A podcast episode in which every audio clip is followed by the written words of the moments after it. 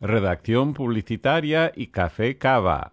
Hoy en Capicú FM conversaremos con la redactora María Cecilia Ferreira sobre la redacción publicitaria en castellano y presentaremos nuestro nuevo auspiciador, el Café Cava, mi preferido desde hace muchos años. Gracias por sintonizar Capicúa FM. Gracias por sintonizar Capicúa FM. No importa que digas gracias. O gracias. No importa que digas sintonizar. O sintonizar. Zapatos. O zapatos. Efervescente. O efervescente. Es tu idioma. Es mi idioma. Es, nuestro, idioma. En Capicúa FM tratamos y aclaramos las dudas del castellano, el más hablado y más difundido de todos los idiomas españoles. Asuntos culturales. Gastronómicos. Y hasta musicales. Ahora el director de Capicúa FM, Alan Tepper. Gracias querido oyente por acompañarnos en Capicúa FM, parte de la cadena Tecnotour. Te saluda Alan Tepper. Efectivamente, en el episodio 60 conversaremos con la redactora venezolana María Cecilia Ferreira vía internet desde España, porque sigo difundiendo Capicú FM desde Gabletes Coralinos, Miami, Florida, en los Estados Unidos. Con María Cecilia conversaremos sobre la redacción publicitaria en castellano, detalles de la gramática y hasta la palabra cifrino utilizada en su país natal de Venezuela. También hablaremos del uso de las interrogaciones invertidas, al igual que las admiraciones invertidas en castellano. Al final de este episodio te recomendaremos una maravillosa aplicación para tu teléfono móvil para escuchar y suscribirte a Capicó FM para lograr la mejor experiencia y sin tener que pagar nada. Este episodio de Capicó FM nos llega en parte por nuestros auspiciadores, el Hotel Castillo Bello Azul o Hotel Chateau Bleu en Gabletes Coralinos, Miami, Florida. Consigue un descuento especial con la clave Capicúa FM, todo pegado sin espacios, al reservar directamente con el hotel vía el sitio web castillobelloazul.com, por teléfono o en la recepción.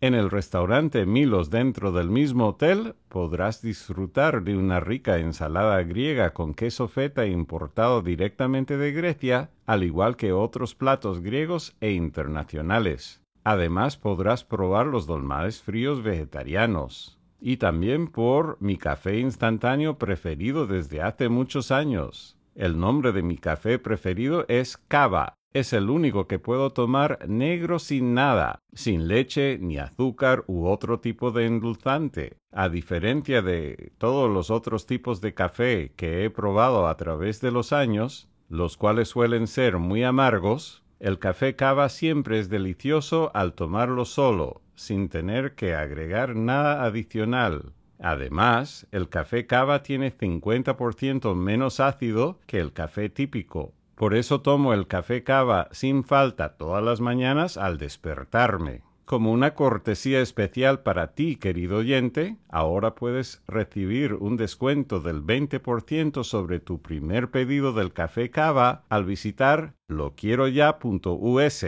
y luego colocar el cupón virtual delicioso antes de pagar.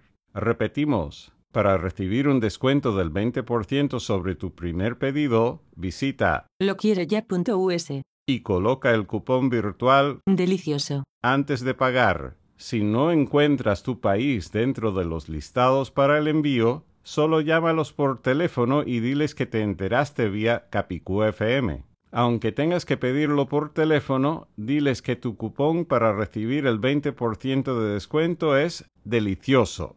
Después de un saludo de 7 segundos de la locutora María Snoth, conversaremos con la redactora venezolana María Cecilia Ferreira desde España vía Internet. Sonríe, querido oyente. Estás escuchando Capicúa FM en tu Android, iPhone o capicuafm.com. Querido oyente, soy Alan Tepper. Continuamos con Capicúa FM y le damos la bienvenida a María Cecilia Ferreira, especialista en la redacción del idioma castellano del sitio web yoredacto.com y del programa homónimo. ¿Qué tal, María Cecilia? Qué honor tenerte en Capicú FM. Bien, Alan. Bueno, muchas gracias por la invitación. Es un honor para mí estar contigo en, tu programa, en Capicúa FM. Un saludo para todos los, oyentes eh, que entiendo, eh, porque he escuchado ya varios de tus capítulos y entiendo que tienes buena audiencia, eh, fieles oyentes y un saludo para todos ellos. Así que además de un honor para mí, es una oportunidad para dar a conocer lo que estoy haciendo desde acá, desde, desde España, que es donde me encuentro actualmente residiendo. Sí, tengo entendido que eres venezolana, pero estás ubicada en España. Cuéntanos tu historia en cuanto a eso. Sí, bueno, eh, la historia quizás ya sea bastante conocida y podrán suponer las causas por las que me encuentro desde hace dos años, ya en marzo del año 2019, llegué acá a España. Yo tengo 42 añitos y eh, soy periodista de profesión licenciada en comunicación social en la mención periodismo audiovisual en la Universidad del Zulia, Luz, Maracaibo soy maracucha de Muy bien. y corazón. Sí, sí, sí, he escuchado el gentilicio maracucho y maravino y tengo entendido que uno se usaba antes. ¿Puedes hablar de eso? Sí, claro, y he leído una parte que te lo comenté por escrito a través de un correo electrónico agradeciéndote por el envío de tu libro La conspiración del castellano, el cual pues recomiendo y recomendaré por todas mis vías porque considero que a pesar de de uno entender muchas cosas del idioma, siempre hay cosas por aprender. Y este libro es un ejemplo de ello, muchas cosas que, desconocía o que ignoraba. De alguna forma están en este libro y tiene cierta relación con mi, con mi origen, con mi gentilicio, porque soy maracucha. Y hay un, capítulo muy interesante al respecto que habla del voz y no lo había asimilado de una forma tan consciente el hecho de que en Maracaibo no se conjuga correctamente con esa, el, el, el voz. Sí, para el beneficio de los oyentes estamos hablando del voz singular utilizado en muchos países de las Américas, aunque no en España. En España se utiliza el vosotros o el vosotras plural, pero en las Américas, en varias regiones se utiliza una alternativa al tuteo que se llama el voceo y es en singular. Correcto. Y bueno, para nosotros es muy autóctono y, digamos, regionalista hablar de voz.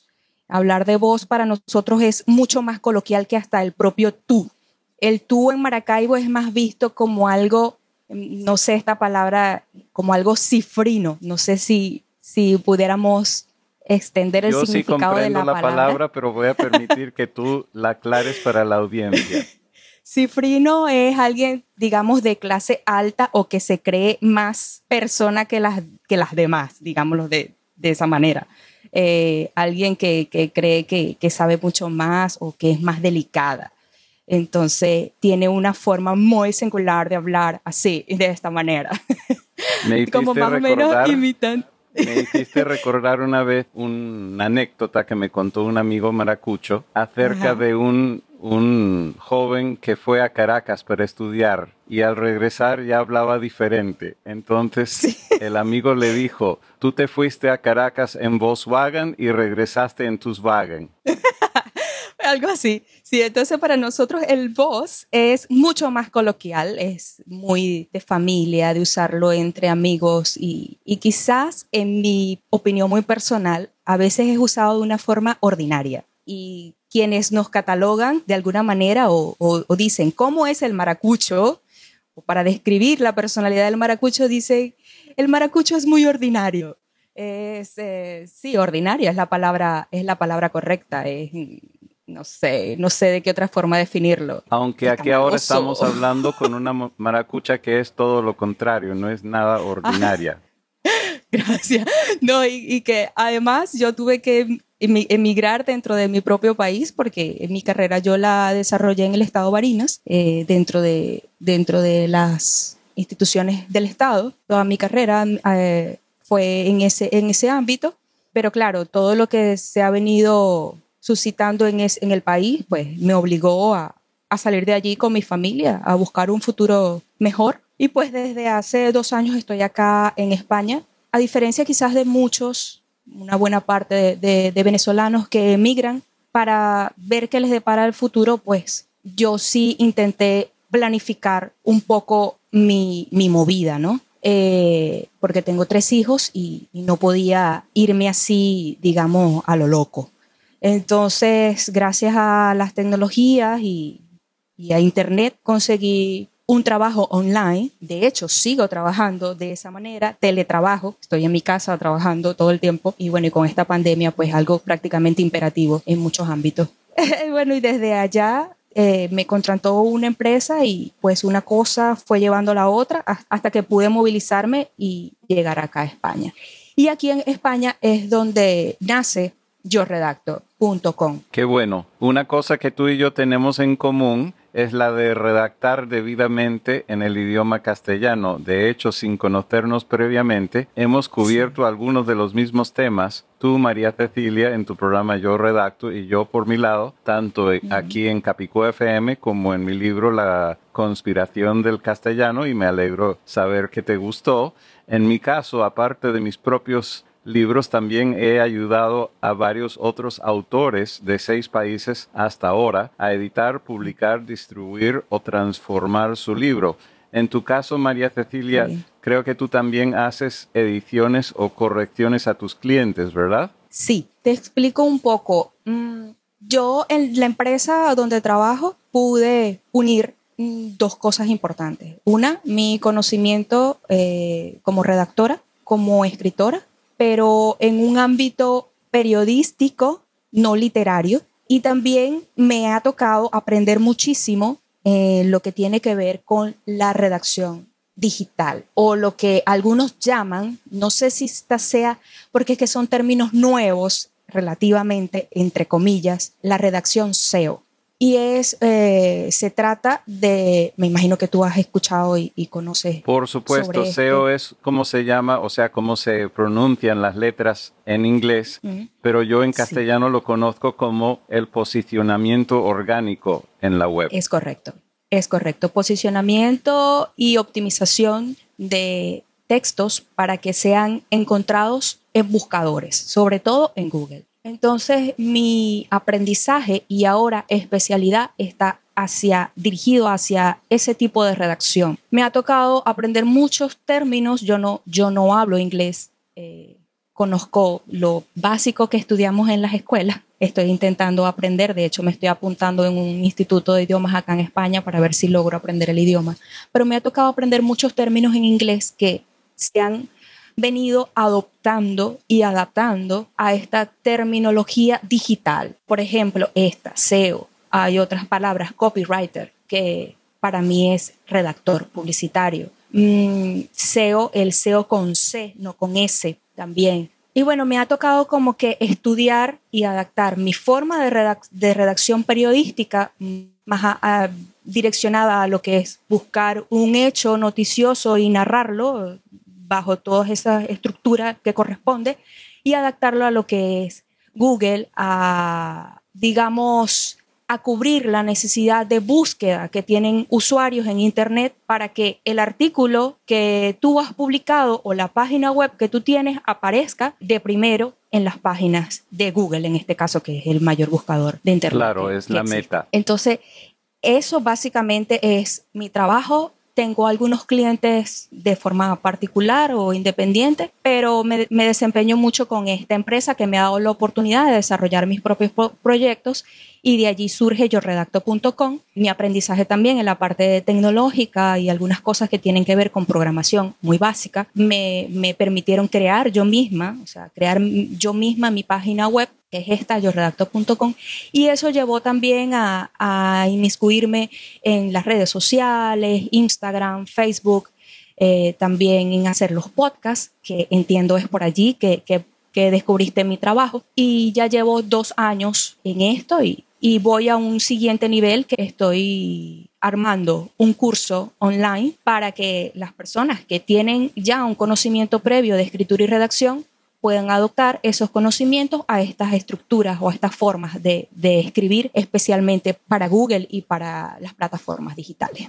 Me parece muy bien. De hecho, conozco tu programa yo redacto por una amiga venezolana que vive en España y de hecho ha figurado una vez, no en entrevista todavía, pero sí en un comentario cuando estábamos cubriendo una canción que se llama Arroz con leche, la canción Arroz con leche, y Sí. habíamos pedido a los oyentes que incluyeran su versión única y ella fue una de las varias personas que participaron y grabaron su versión que supongo que es la versión venezolana o por lo menos de la región de ella de Venezuela. No sé si llegaste a oír ese episodio, pero en No. todo caso ella grabó lo que ella considera ser la versión venezolana y ella me habló de tu programa y lo escuché y gracias a ella, así Sí. que la vamos a saludar. Ella se llama Rusé, así que saludos a Ah. Rusé. Ella es venezolana de ascendencia catalana. Ah, mira, pues voy a buscarla porque seguramente debe estar siguiéndome en alguna de mis plataformas, pero eh, no, no la conozco. Bueno, seguramente de quienes habrán escuchado el podcast y les habrá llamado la atención porque algunas de las cosas que sí quisiera comentar contigo y si has escuchado alguno de mis episodios es, digamos, la manera que intento explicar las reglas ortográficas y reglas de, de- de sintaxis y redacción, porque este es- no suele ser un tema muy apasionante para la mayoría de las personas. Para mí lo Eh, es, pero estoy sí, de acuerdo para mí contigo, también lo no es. para todo el mundo lo es. no para todo y casualmente, bueno, casualmente no, estaba estudiando para tu entrevista y refrescando porque esto es un estudio permanente, viendo todas las conjugaciones del verbo haber y realmente es agobiante la cantidad de tiempos. Sí, ese es uno de los temas que ambos hay. hemos cubierto Sí. en forma totalmente independiente. Aclaro para la- los oyentes, no nos Sí. conocíamos y los dos decidimos cubrir ese tema. Así que ese es un tema que Sí. a ambos nos llamó la atención porque existe mucha confusión al respecto. muchísima confusión y no es para menos, porque de verdad que las maneras que hay de conjugar ese verbo son muchísimas, son muchísimas. Y yo lo que intento, lo que te decía, lo que intento con estos podcasts, porque tienen algunos efectos y algunos comentarios que intento ser un poco entretenida. No, de lo, hecho, no allí sé habla si lo logro. un nombre y a mí me sonó inicialmente que él podía ser tal vez dominicano, pero no sé si también será maracucho, el No. hombre que de vez en cuando habla.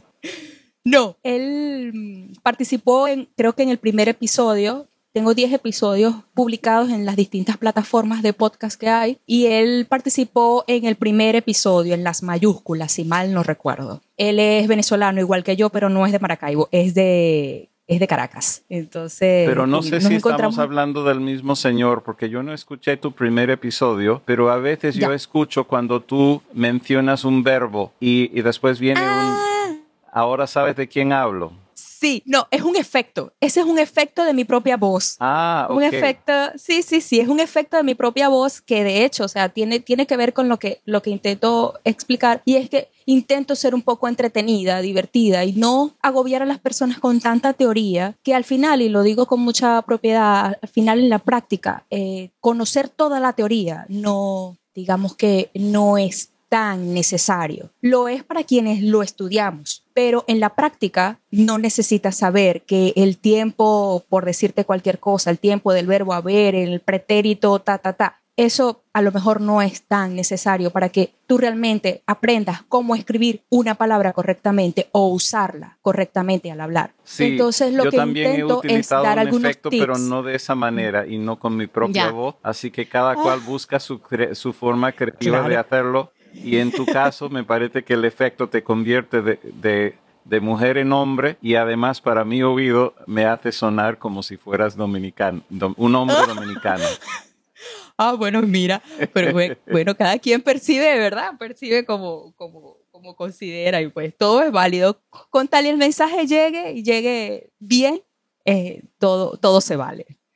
Pero básicamente eso es lo que intento hacer con los podcasts. Paré la producción de podcast porque estoy preparando material eh, que tiene que ver más con las técnicas de redacción, cómo titular un buen texto para que, para que llame la atención. Quiero dar esas técnicas, esos consejos especiales para que la redacción sea fluida, una lectura sea fluida, sea entretenida, sea persuasiva y, las y quienes te leen no solamente se queden en el titular, sino que puedan leer más párrafos y si es posible el artículo completo. Entonces, mi segunda serie de podcast va a estar afincado o dirigido hacia, hacia esa temática, que es un poco más de redacción y ya no tanto de las reglas de ortografía aunque por allí siempre se colará algún que otro consejo para mejorar de hecho, la ortografía. Me encanta el nombre de tu programa y de tu sitio web. Yo redacto. Vale. Y de hecho, tengo una observación al respecto que quisiera que escuchar tu opinión.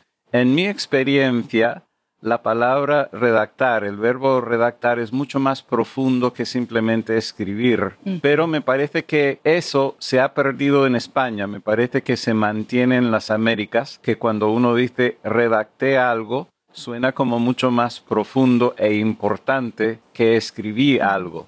No sé qué, qué dirás al respecto. Sí, estoy, estoy de acuerdo contigo, estoy de acuerdo contigo en eso. Eh, quizás todos sabemos escribir, escribir palabras, escribir una oración, pero ya redactar creo que tiene que ver más con la manera estratégica como conjugas o juegas con las palabras para que las ideas sean claras o se lean de forma clara. Y yo eh, escogí esa palabra redactar porque está muy vinculado a mi profesión. Yo soy periodista y los periodistas narran en primera instancia, pero también redactan los hechos de los que, que van a cubrir o que cubren.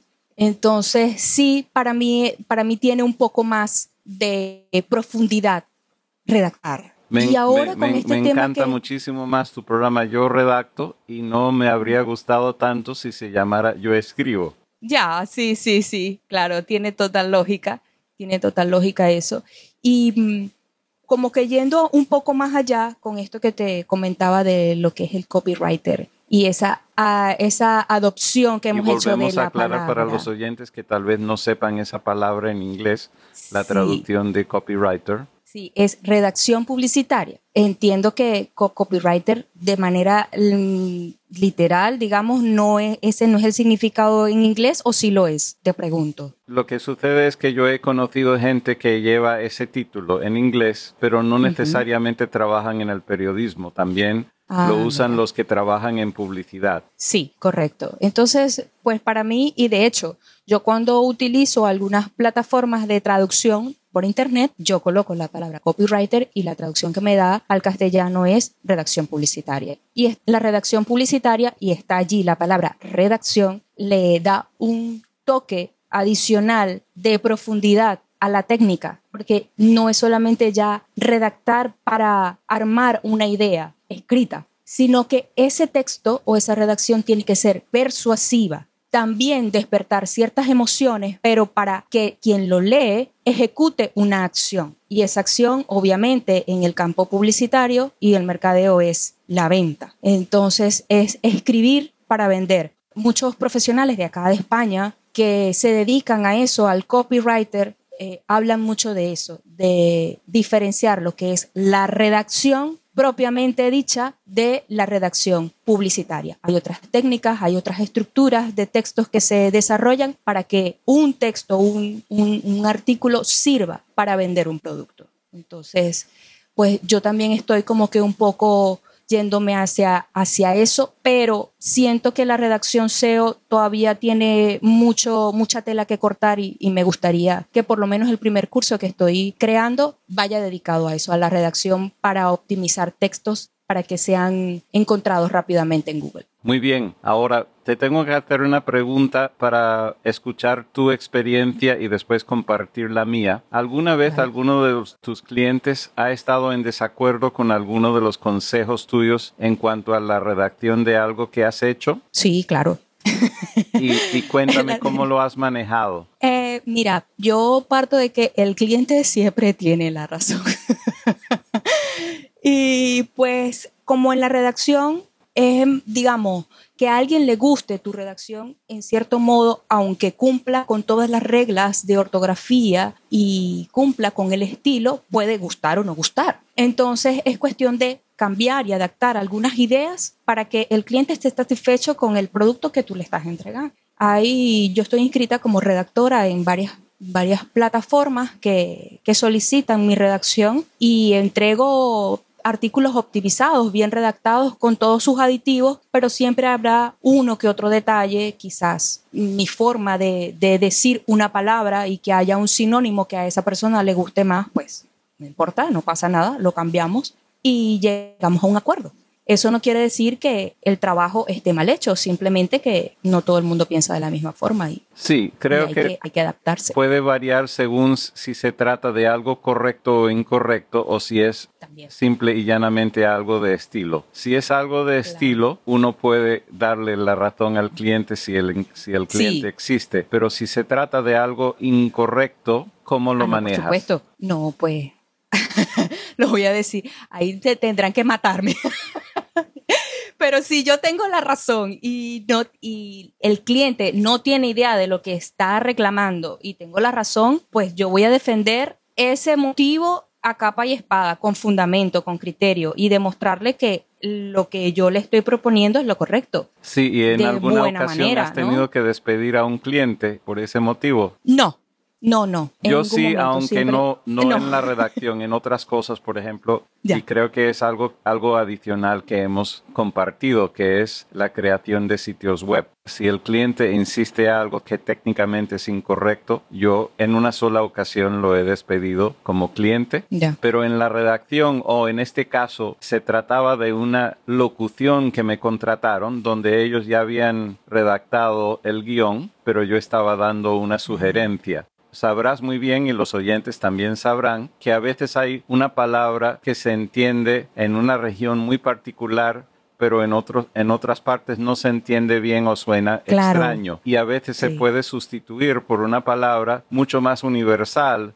sin perder el mensaje. Y en ese caso, el término que estaba dentro del guion de ese texto que yo tenía que hacer una locución en castellano, fue la primera vez que lo hacen desde Madrid, pero no llegué a conocer al cliente porque fue a través de una agencia, un intermediario. Pero la ¿Y palabra... recuerdas cuál es la palabra? La palabra es sí. coste, que en las Américas Ah. se usa mucho más costo. Y en la frase, en la oración, funcionaba mejor utilizar de todas maneras la palabra gasto. Sí, te entiendo perfectamente.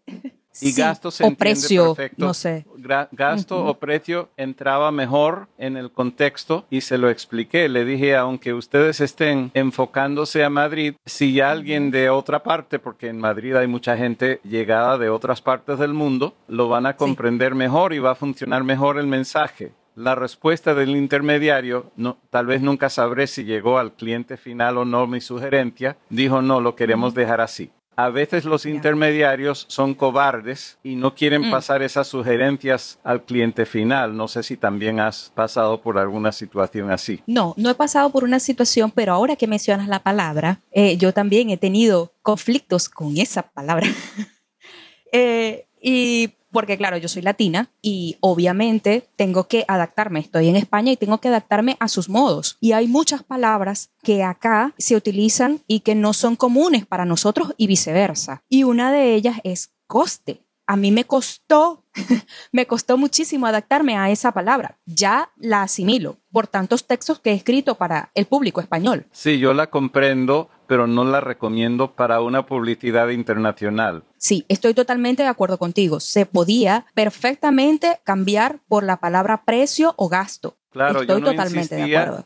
en utilizar la palabra costo, porque sé que eso sería Sí, chocante. acá tiene otro. No, y que tiene otro significado. Acá, aunque no lo, no lo, no lo he verificado nunca, pero compañeros de trabajo españoles me, me dicen que la palabra costo eh, es el nombre de una droga acá en Sí. España. Sí, a mí me han dicho lo mismo. Pero aunque no, fuera por utiliza. eso, puede ser Mm. chocante, aunque no fuera Sí. por eso. Así que no, yo no estaba recomendando utilizar la palabra costo, yo estaba recomendando Claro. utilizar gasto o precio. Y del intermediario me que- llegó un que ese no intermediario no lo haya- ¿Perdón? Mm. Que es probable que el intermediario no lo haya explicado de la mejor manera al cliente o simplemente no lo dijo. Porque, a ver, se, se entiende o se, se justifica perfectamente ese cambio y si realmente este cliente estaba interesado en tu trabajo, pues imagino que lo hubiese aceptado sin problema. Pero como tú dices, sabrán ellos o sabrá qué pasó en ese momento y pues no se pudo no se pudo concretar. Entonces, el- en un el caso trabajo. así, si insisten en hacerlo, yo lo hago porque sé que no es una cuestión de ser incorrecto. Pero si fuera una cuestión de ser algo incorrecto, simplemente despediría al cliente en ese Es caso. probable que yo también lo hiciera. Ahora, te Es voy a preguntar por dos palabras estrujulizadas en Venezuela. Las palabras Ajá. en castellano estándar son consola y diabetes. Sin embargo, en Venezuela suelen decirlas en forma estrujulizada. ¿Sabes de, de lo que estoy hablando, verdad? Consola y diabetes. Sí. Pues mira, de verdad que no lo sé. Para mí es totalmente normal escucharlo como consola y como diabetes. Porque todo el tiempo he escuchado las palabras de esa forma y no, así como me pasó cuando leí tu libro con lo del voz y, y leyendo y leyendo la explicación, digo, oh, pero que yo estaba equivocado, estamos equivocados, todos los maracuchos estamos equivocados, estamos conjugando mal, estamos hablando mal. Posiblemente es lo mismo que, es lo mismo que, que me sucede con esas palabras. Igual acá en España, por ejemplo, la palabra video, eh, video con acento en la I, Sí, Eh, en España y, el nosotros- vídeo y con tilde nosotros en la decimos I. video. Sin y embargo, la video. academia ya acepta esas dos versiones. Eso no ha pasado que yo sepa con las versiones venezolanas de consola No, y no, diabetes. Pero creo que es algo muy, no, no sabría explicar el por qué. Pero si vas a Venezuela y dices consola, probablemente también te entiendan. Eh, no creo que haya ningún problema. Ah, claro. Si Esa no es mi si pregunta. Mi pregunta Sí. es si tú lo aceptas en una redacción o la cambias. Ya, eh, de verdad que en este momento no recuerdo, pero mira, una de las cosas que yo he dicho en, en mis podcasts es usar las herramientas o los correctores que tienen las plataformas con las que nosotros redactamos. Yo estoy enamorada, soy fan número uno de, de Drive, de Google Drive. Y Google Drive tiene, no sé si tú utilizas esa misma plataforma para, para tus redacciones. Utilizo varios, pero ese que estás mencionando lo cubrí en uno de mis libros. Uno de mis libros ¿Ah, sí? se llama Chromebooks para escritores bilingües y por supuesto Ah. Google Docs y Google Drive se puede utilizar en Chromebook o no en Chromebook. Lo que pasa es que yo lo enfoco en un libro sobre Chromebook porque es la esencia del sistema operativo de una Claro. Chromebook. Entonces, tengo dos capítulos dentro de ese libro que hablan de las virtudes de Ah. este programa que a ti te Ah, gusta. pero entonces me debes ese libro, Alan. Vamos a organizar tengo, eso. que, tengo que leerme ese libro también. A mí me encanta Google Doc. Y lo que te decía es que las herramientas que tienen para corregir los textos, para editarlos, a mí me parecen muy buenas. Algunas sí, me peleo con el plataforma y digo, no, no tienes razón, no lo voy a cambiar como tú dices, lo voy a dejar como yo digo. Pero eh, generalmente atiendo a las sugerencias que me da la plataforma y cuando veo que una palabra está subrayada en amarillo o en rojo y pregunto por qué, por qué está subrayada así, entonces me voy a buscar, ah, la palabra es así, así, así y lo corrijo. O sea que lo que te quiero decir es que si las palabras me aparecen subrayadas y me generan una alarma, pues lo más probable es que me vaya a consultarlo y lo deje mm, escrita, lo, lo corrija en su forma correcta, pues. Sí, de hecho, hay muchas palabras que a veces nos toca enseñar al corrector que esa palabra está bien hecha para que no vuelva a molestar con esa palabra, porque Sí, es una palabra nueva. Yo vivo añadiendo, añadiendo palabras nuevas a mi diccionario de. Sí. Y de hecho eso suele pasar, por lo menos en cualquier plataforma menos Windows, suele pasar cuando hay verbos conjugados con el voz singular, con el voz estándar, Sí. porque muchas veces los diccionarios no lo tienen todavía. Ahora en Windows hay una opción muy específica para incluir las conjugaciones con el voz singular Ah, pero Ah, no no, en las otras plataformas y no, no en Google Drive que yo sepa. Yo no suelo utilizar Windows como sistema diario, pero lo conozco. De hecho, parte de mi trabajo Sí. es hacer cosas de informática, entonces tengo que conocer muy profundamente todas las plataformas y por eso he observado que en Windows hay una opción eh, a nivel de sistema de incluir las conjugaciones con el voz. Perfecto. Genial. Pues ya me estoy apuntando todos esos datos que estoy aprendiendo contigo. Ah, con muchísimo gusto. Ahora, he observado, porque es el tema de uno de tus episodios, sobre el uso de las interrogaciones y admiraciones invertidas. Y yo creo que tú y yo coincidimos en la pasión de querer el seguir utilizándolas. Sin embargo, creo que en el único lugar donde tal vez no estemos de acuerdo es porque en tu caso, por lo menos en tu titular, dices que la culpa la tienen las redes sociales. Yo creo que la culpa no es de las redes sociales porque las redes sociales no impiden que se utilicen. Creo que son los usuarios que son Sí, los claro. culpables. Sí, claro, claro. Lo que pasa es que es un sentido, digamos, figurativo usar la expresión para... Pero lo, lo entendemos, pues se entiende, se entiende que, que obviamente no son las redes sociales como tal. De hecho, he hecho algunas publicaciones donde explico, porque quizás por ignorancia la gente no sabe, generalmente en el teclado del móvil, del teléfono, solamente aparece el signo de cierre, pero si oprimes, si dejas oprimido el- la tecla, te aparecen las demás opciones, cosa que debería ser cambiada, debería deberían aparecer ambas opciones y no hacer que el usuario tenga que trabajar de más para colocar el signo de apertura. Entonces, sí, bueno, hoy en día por, lo menos que- es muchísimo más fácil de lo que era. Eh, yo sé que Sí, tú eres mucho menor que yo, pero en los años 90, escribir bien en castellano en un BlackBerry era una tortura. Ah, un suplicio, sí, claro. No, yo también usé BlackBerry. Entonces, ¿sabes a lo que me refiero? Sí, sí, claro, había, claro. había que hundir la tecla y mover una bolita y usar un- Mm. una lupa para ver cuál era la versión que uno necesitaba. Sí, sí, al final, bueno, digamos que quizás no las redes sociales, pero la tecnología en sí misma, pues para los que hablamos castellano, pues se nos hace un poco más complicado. Sí, aunque Eh, hoy en día eh. tanto Android como iOS incluyen el teclado español y facilitan. Ah, estoy de acuerdo Sí. que sería maravilloso tener las interrogaciones y admiraciones invertidas en la primera vista. La primera opción, digamos, sí. Pero a, a- a lo mejor habría que agregar una fila adicional para eso. Pero sí Sí, existen. probablemente. Ah, y cuando tienes, ah, yo, yo utilizo más Android en este momento, aunque también tengo un iPhone que utilizo para otras cosas, no como teléfono. Y en el caso de- del teclado que yo utilizo, que es el propio de Google, que se llama, se escribe G-Board,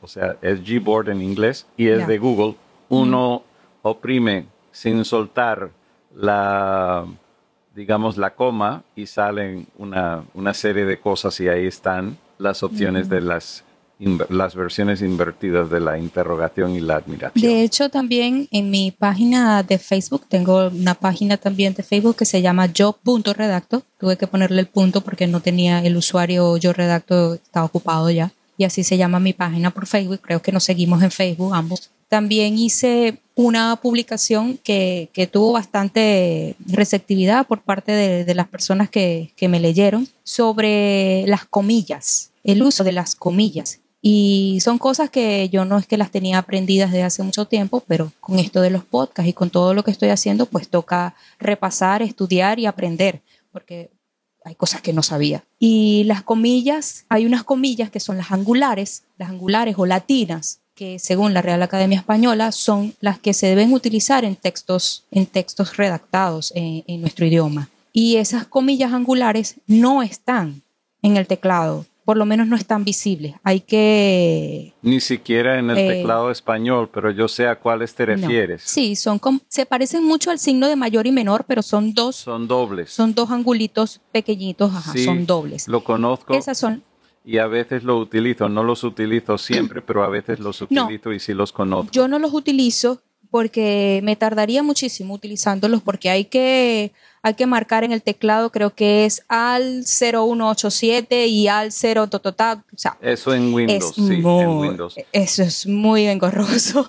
Entonces, pero sí hice la acotación porque para, para quienes escriben literatura y tienen que, tienen que citar, y, o sea, que son textos mucho más trabajados, digamos, hay una jerarquía que se tiene que respetar en, esas, en ese uso de comillas. Cuando, cuando, en- cuando comillas, cuando colocas comillas en un texto que ya está entrecomillado. Entonces tienen la jerarquía, vienen las angulares, luego vienen las inglesas, que son las que generalmente nosotros utilizamos, y también están las simples.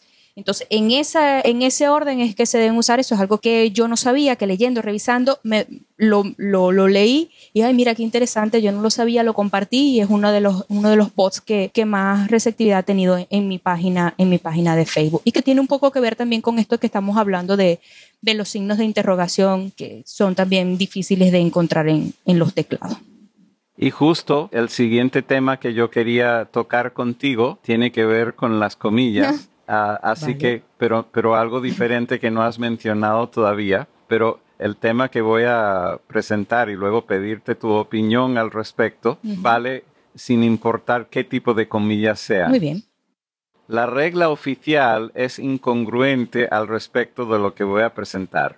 Cuando tenemos una frase con preguntas, o sea, con interrogaciones, uh -huh. las comillas van afuera de todo, digamos, delante o sea, antes de la primera interrogación invertida y después de la interrogación del cierre. Lo mismo con la admiración, más no con el punto. Y eso yo lo veo como algo incongruente en las reglas. No sé si me sigues. Sí, te sigo. Pero ¿por qué lo ves incongruente? Porque con las interrogaciones quedan dentro de las comillas, con las admiraciones también, pero el punto, las reglas oficiales dicen que debe estar fuera de Fuera, las comillas. sí. Me parece Vale. que, que debería ser co- congruente con todo y me parece que ese punto es parte de lo citado. Entiendo. Bueno, a ver, yo creo dentro de mi lógica como redactora y me apunto en la versión de la RAE, ¿por qué? Porque creo que los signos de interrogación le dan un, un tono especial a la expresión que está cerrando en las comillas, mientras que el punto le da un tono particular a todo el contexto, independientemente de que el punto esté o no dentro de la cita. Porque si tú estás poniendo un punto y final dentro de esa cita, se supone que no vendría más nada. Ahí, ahí es donde yo pudiera tener la duda o quizás estar de acuerdo con tu apreciación. Porque si estás cerrando la expresión con la cita, posiblemente sea válido el punto dentro de las comillas. Y así lo manejamos en inglés. ¿Así? Ah, Sí. mira. Entonces entiendo. En el inglés el punto solo iría fuera si eh, lo entrecomillado es parte de algo más grande. Ya, entiendo. Así que por Y- eso quería escuchar tu opinión quiero- sobre eso. Quiero hacerte una pregunta sobre mi opinión. ¿Te convence mi explicación o, o sigues estando en desacuerdo? Me parece que al final estamos de acuerdo y a lo mejor Ajá. no entendías en qué caso yo lo estaba señalando. Sí, claro, entiendo. Vale, muy bien. Ahora, una vez Muy hace décadas, una amiga que es redactora en castellano aquí en Estados Unidos me dijo su opinión al respecto. Me dijo que esa regla no es del idioma, sino de la región donde uno está. Ah, mira. Pues esa no era sé. la opinión No sabría- de ella, pero nunca no lo sabría- he visto escrito así. No, yo tampoco lo he visto escrito así en ningún, por lo menos en, en mi idioma no lo he visto escrito de esa forma. Y si lo veo escrito de esa forma, para mí sería un error gramatical, para mí. Y bueno, y entiendo que para la, para la Real Academia Española también, porque no, no he leído expresamente al respecto, pero, pero mi lógica dice que el punto debe ir fuera y, y los signos de interrogación y de exclamación irían dentro, por lo que te digo, por, el- por la entonación Bueno. que debe llevar la cita. Los siguientes Pero- dos casos donde te voy a presentar son casos donde la RAE sí aclara que depende de la región. Y de hecho Vale. tiene una sugerencia al respecto, más allá de aceptar dos versiones. Y estamos hablando en este caso de la coma como decimal o del punto según la región. Seguramente habrás visto que un número que incluye miles y luego Sí. centavos al final se maneja al revés que la versión europea, que en este caso Venezuela coincide con la versión europea. que es con el, con el punto, ¿no? ¿No? En los Estados Unidos las comas separan los miles Sí. y los puntos los Y decimales. lo- Mientras sí, en Europa. Los, Sí. los decimales van con coma y, y Mm. puntos entre los miles. Sí, ya entiendo. Ese es un caso A donde ver. la RAE acepta que puede variar según la región. Según la región. Antes de cerrar esta parte, voy a compartir la sugerencia de la RAE al respecto. muy bien. yo lo he probado en mi caso y en, la- en el caso de mis amigos, cuando se explica en voz alta, todo el mundo lo rechaza, pero después cuando lo ven con sus propios ojos, lo aplauden. Sí. Lo que, y, y en A este ver. momento estamos en la radio, no nos queda otro remedio que Sí. describirlo con palabras, pero lo que ellos Claro. recomiendan en la RAE es que en lugar de utilizar comas o puntos para separar los miles, que utilicemos un espacio. Mm, Tiene sentido. Bueno, qué bueno porque eres la primera que lo, lo visualizaste antes de rechazarlo. la sugerencia Sí, no es mía, sentido. pero me parece interesante esa sugerencia Sí. para la redacción. De verdad que sí es bastante interesante. De hecho, en redacción también, eh, no sé si a ti te pasa cuando vas a, a escribir, eh, por ejemplo, yo he tenido que redactar sobre electrodomésticos que tienen un consumo energético ecológico A+++, o sea, los signos de más, más, más. ¿Sí? Sí me, Sí, sí me explico. Si yo coloco esos signos pegados a la A, me rechaza, me lo rechaza la, la, la correcto, el corrector gramatical. Me pide hacer una Hay que agregarlo. separación. Sí, pero hay que enseñarle, como si fuera una Sí, palabra. me pide hacer una separación. Y quizás como estoy un poco ya amañada a eso de separar el- estos símbolos, pues lo visualicé con más conciencia, esta sugerencia de la RAE, de separar los miles con espacio. Por eso te hago el comentario de, del... Bueno, si te parece de- que, de la- que puede funcionar con el espacio, no hay problema. Me parece que hay que ser congruente dentro de un documento o de un, si se trata de una revista o algo así. Si yo soy editor de una revista, hay que hacer lo que se llama la hoja del estilo. Y de hecho yo he Sí. sido editor de una revista y he, he hecho eso y hemos tenido reuniones y en algún momento hemos hecho un cambio del estilo, pero el estilo todos ten- dentro de una revista o dentro de un periódico hay que tener congruencia. Claro, por supuesto. Ahora, el siguiente punto es el punto de las palabras en castellano de billón y de millardos. Y tú lo sabrás aún antes de leer mi libro, pero lo voy a decir por el beneficio de los oyentes. La palabra millardo fue de las poquísimas palabras que se agregó al diccionario castellano de la Real Academia Española por sugerencia, no por observación en el uso, por el expresidente Caldera. Rafael Caldera. Sí, yo estaba en la universidad cuando él sugirió eso. Y la academia Y dijo, para ¿por qué no? Fue toda una novedad. Porque ya Ajá. existía la palabra en francés y en italiano, y de él dijo, necesitamos esa palabra en castellano, y la academia dijo, vamos, adelante. Muy bien, bueno. Aplausos para Rafael Caldera. Ahora, lo que sucede es que los millardos, que son los miles de millones, son los que, que llevan nueve ceros. Y el billón en castellano es el que lleva doce ceros en la actualidad. Mientras en inglés, Sí. en la actualidad, desde principios de los años 70 es igual en Estados Unidos que en el Reino Unido. Antes el billón en el Reino Unido coincidía con lo que es en castellano, con 12 ceros, pero a principios de los años 70 el Reino Unido decidió ponerse a la par con los Estados Unidos y que el billón llevara solo 9 lo cual es un desastre en- con las traducciones, Claro. porque mucha gente ve la palabra billion y se imagina que es billón y no se dan cuenta que están o agregando o quitando tres ceros, según si la traducción va del inglés al castellano o del castellano al inglés. Entonces, eso es algo que sí. todos los traductores tenemos que tener en cuenta. Ahora, hace poco, no sé exactamente en qué año ocurrió, la academia hizo algo que para mí es totalmente inaceptable. La academia dijo, billón tiene 12 ceros, excepto en Estados Unidos, si está escrito en castellano, billón tiene 9. Para mí eso es inaceptable porque hacemos documentos, hacemos radio y decimos que una empresa se vendió por tantos billones y no podemos dejar una duda entre los oyentes o, o- o los lectores. Entonces, para mí tiene que haber una congruencia mundial del significado de billón en castellano. Y además que estamos hablando de números, ¿no? Y el número. Claro. pues, los números son números. No Eh, estamos hablando de, la, de una versión de una fruta que en un país de las Américas se llame diferente Sí. que en otro. Estamos hablando de los números. Correcto, correcto. Ahora, más allá de, de- mira, no lo sé porque eh, me, haces, me haces estas preguntas que realmente nunca las he interiorizado, pero también eh, veo un poco engorroso colocar en números o en cifras eh, tantos ceros.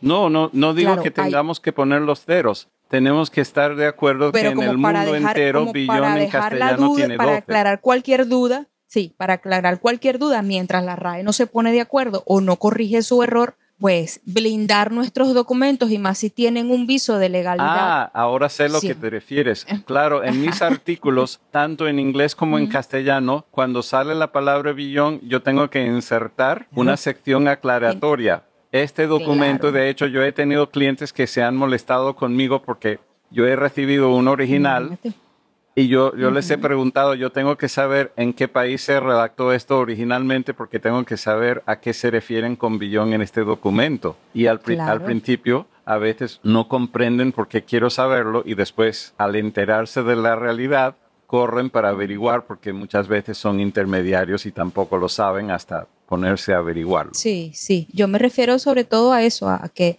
si se va a redactar un, un- un documento, imagínate un documento de venta, un documento de compra-venta, de, de que haya que haber, que, que tiene que hacerse una traducción. O sea, estoy poniendo un ejemplo así.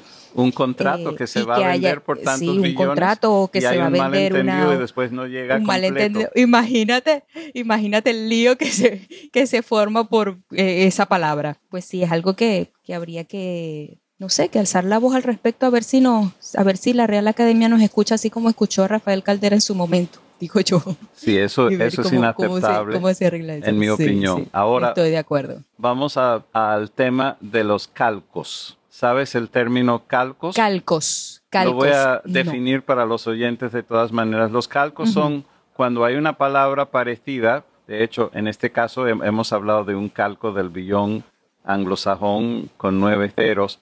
Bueno, cuando hay una palabra y una de ellas a veces llevan mucho tiempo y hay que estar corrigiendo a la gente y después llega un momento que tanta gente comienza a utilizar el calco que ya la academia lo acepta. Entonces voy a Ah, dar un, Sí, un ejemplo muy, muy particular que cambió hace poco, hace menos tiempo que lo del billón, porque en castellano tenemos las palabras que son las que yo prefiero, que son solicitar y solicitud. Y después tenemos un verbo que siempre existió en castellano, pero con un contexto totalmente ajeno, que es aplicar y aplicación, pero utilizándose única y exclusivamente como verbos transitivos. Aplicar pintura a la pared, aplicar una regla a una situación, pero nunca con una preposición después. Pero de tanto uso o abuso, ya la academia aceptó el uso de la- del, del verbo aplicar como sinónimo de solicitar. No sé si estabas enterada del cambio y no sé si tienes algún, Mira, alguna opinión. De hecho, me suena extraño. a aplicar, a solicitar. Es como que estás aplicando al curso. Sí, o aplicando estás- para la así. universidad o aplicar para una beca. Bueno, voy a hablar por Venezuela. En Venezuela no se utiliza de esa pues en manera. Caracas sí. Se utiliza más la palabra solicitar. Ahora, no me es totalmente ajena, solo que yo en mi jerga normal no la utilizo de esa forma. La asimilo más para aplicar pintura, aplicar en la manera como tú lo has descrito en, en principio. Pero aplicar para un curso, aplicar para la universidad, voy a aplicar para... Sí, al- a- por lo que veo, que- no es algo que se utiliza en el estado Zulia, en Venezuela, pero sí hay muchos caraqueños que lo utilizan. hay, hay y muchas, hay bogotanos muchas también. mañas idiomáticas. Hay muchas mañas idiomáticas. No sé si se puede expresar de esa forma, pero ahora que me hablas de esta palabra aplicar, no sé si tienes otro ejemplo. Y no sé si esta tiene que ver con los calcos, pero es la palabra apertura. Y hay una que está muy de moda, apertura que la están verbalizando. Entonces, en la jerga eh, de los bancos, de las entidades bancarias, se usa mucho la, pala- la palabra aperturar. Voy a aperturar una cuenta bancaria. En lugar una de cosa que a abrir. mí me choca en lugar de abrir. Y, y yo tengo entendido que esa palabra no está, como verbo, no está aceptada por la Real Academia Mi, Española. mi hay conocimiento es el mismo, que- pero en este caso creo que no es un calco. No es un calco, Es, es sí, un, sí. un Sí. abuso, un uso no permitido, pero no es un calco porque no proviene, por lo menos del inglés no proviene. No proviene, entiendo. Entiendo. ¿Y cuál es el otro ejemplo que tienes además de? Bueno, el otro que tengo aquí lo vi en tu sitio web, pero no sé si es redacción tuya o porque yo no sé si tú has Hay hecho. mucho que no es redacción Ok. mía. En la parte que ahora todos debemos tener en nuestros sitios web para cumplir con el Reglamento General de Protección de Datos, hay una oración en esa parte donde la gente tiene que aceptar las galletas informáticas o lo que en inglés se llaman cookies y en tu sitio web está con cookies, pero Sí. no me refiero a la palabra cookies, pero sé que la mayoría de la gente lo usa como cookies. Yo suelo poner los dos, pero no. La oración dice, si el individuo sigue utilizando el sitio web, asume que esté de acuerdo con la política de privacidad del sitio web. Asumir en castellano es igual que aplicar. Según el diccionario, solo puede usarse en forma transitiva, pero nunca con una preposición después. Pero yo supuse que a lo mejor esa frase o esa oración provino de un programador o de alguna herramienta que hayas utilizado. Efectivamente, es, es, una, es, un, es un programador que te traduce automáticamente eh, eh, la expresión y, y pues se, se quedó así. Comprendo. Pero no- Pues en, en los sitios web no que yo armo, y a lo mejor después fuera del aire te puedo ayudar, yo he modificado la frase como viene en castellano, no solamente por eso de asumir, sino también porque me gusta poner galletas informáticas y entre paréntesis y, y comillas cookies. De hecho, en el botón me gusta hacerlo más activo, entonces el botón, ahora no recuerdo cómo es el, el botón en tu caso porque ya lo oprimí. Creo que es aceptar. Sin embargo, bueno, y tú sabes muchísimo más de eso que yo, cuando, porque es el, mi página web es una, es el diseño de una plantilla que ya está prediseñada y que por supuesto me ha tocado traducir muchas de las ventanillas emergentes, estas, traducirlo para que se castellanice todo. Y quizás me habrá quedado una que otra cosa por allí en inglés. Claro, eso de cookies sí te confieso que lo dejo cookies porque ya uno lo entiende, lo piensa, lo piensa ya como ni siquiera uno dice cookies y uno piensa primero en la galleta, uno piensa en, uno piensa primero en aceptar las cookies de internet. Pero no como las que me voy a comer una galleta de verdad, de chocolate. Y después dentro de la Sí. página donde tengas tu política de privacidad para cumplir con el Reglamento. General de Protección de Datos, puedes poner una Sí. oración que diga nuestras galletas no contienen calorías o algo así para bromear aún más. Está, está genial esa idea. Está genial. Pues sí, mira, lo miraré con más detalle. Yo con mucho gusto te ayudo a, ponerlo como tú quieras. Yo no voy a decir cómo debes ponerlo, pero Claro, en todo caso me encanta observar que tu sitio web está sin las tres letras que cuando estoy con un grupo mixto digo triple whisky porque creo que leíste un artículo mío que dice cinco motivos para eliminar triple W de tu sitio web. Lo leí. Y tu sitio web ya está así, no tienes que cambiar nada en tu Sí. sitio web. Pero No, me- no. a mí me parece mejor promocionar los sitios web solo con el nombre, punto y el sufijo, sin ningún Sí. prefijo. A mí me, también me parece mucho más simple, más entendible. Yo redacto.com y listo. Lo mejor, muy bien. Cuéntanos si tienes algo más que quisieras agregar de todo lo que hemos estado hablando antes de cerrar esta conversación que estamos llevando aquí en Capicú FM. Pues ya te digo que este tema del idioma y, y las palabras que se pronuncian de una forma o se dicen de una forma o se definen de una forma en una región en otra es apasionante. Yo pudiera estar aquí horas hablando del tema, pero entiendo que hay un tiempo que hay que respetar. Estoy muy agradecida, nuevamente te lo digo, de invitarme a tu programa. He pasado un rato espectacular contigo, enriquecedor, eh, de mucho aprendizaje. Eh, me gustaría que se volviera a repetir, no necesariamente una entrevista, pero sí mantener el contacto contigo, intercambiar experiencias y, y conocimiento que siempre es, mm, es necesario para, para crecer como profesional y como persona. Claro que Y sí, si vamos a repetirlo y vamos a mantener hablar. la comunicación. Y ya que lo mencionaste, vamos a hablar de una palabra más que es un verbo que se utiliza diferente en Venezuela que en otras partes y causa confusión con los tantos conductores de Uber y Lyft en Miami que son de procedencia venezolana. Y es el verbo cruzar. El verbo cruzar en todas partes del mundo donde se habla castellano, menos Venezuela, significa algo muy, muy particular pero en Venezuela tiene dos significados y el más común de los dos confunde a los pasajeros no venezolanos. El conductor o la conductora pregunta, ¿aquí debemos cruzar a la derecha o a la izquierda y eso no tiene sentido fuera de Venezuela, porque fuera de Venezuela cruzar es atravesar de un lado al otro, lado sin doblar. Entonces el venezolano lo usa como sinónimo de doblar. De doblar, doblar una esquina. No tiene sentido para el pasajero. Y dice, no, usted está preguntando si vamos a doblar, pero, pero, o si vamos, a seguir recto y, y, es contradictorio. Claro. Ay, pobre, pobrecitos mis paisanos que están allá en Estados Unidos. Te agradecemos tu presencia en Capicú FM, María Cecilia Ferreira de yoredacto.com. Muchas gracias, Alan, y espero que se repita. Un abrazo y, y gracias a todos por escucharnos. Sonríe, querido oyente. Estás escuchando Capicúa FM en tu Android, iPhone o capicuafm.com. Querido oyente, Recuerda que puedes visitar la sede de Capicúa FM las 24 horas al día en capicuafm.com. Nuestras estadísticas indican que muchos están oyendo Capicúa FM a través de una aplicación que lamentablemente daña nuestra presentación. Para los mejores resultados, visita capicuafm.com para descubrir nuestras recomendaciones más recientes para escucharnos o suscribirte gratuitamente con la mejor experiencia posible. En la fecha de esta grabación en julio del 2021, recomendamos la aplicación Pocket Casts. Es de lujo, pero ahora es gratis para los teléfonos móviles más populares. Android y iPhone. En capicuafm.com encontrarás el enlace directo o también puedes ir directamente allí desde tu teléfono móvil al visitar bolsillo.capicuafm.com. Repetimos, bolsillo.capicuafm.com.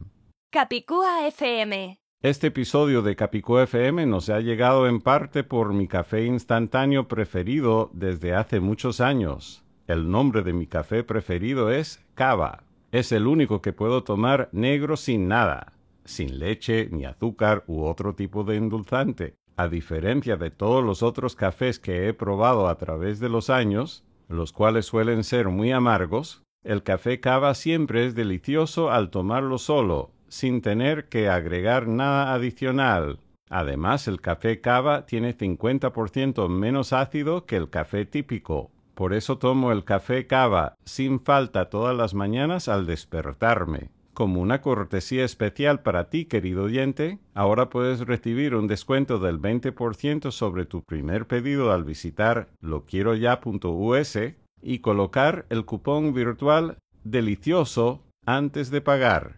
Repetimos, para recibir un descuento del 20% sobre tu primer pedido, Visita loquieroya.us y coloca el cupón virtual Delicioso antes de pagar. Si no encuentras tu país dentro de los listados para el envío, solo llámalos por teléfono y diles que te enteraste vía Capicúa FM. Aunque tengas que pedirlo por teléfono, diles que tu cupón para recibir el 20% de descuento es Delicioso.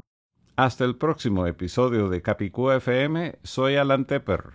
¡Viva el castellano! Viva la diversidad lingüística española, ahora con por lo menos siete idiomas oficiales en España. Aragonés, castellano, catalán, euskera, gallego, occitano y valenciano. Abajo con el encubrimiento.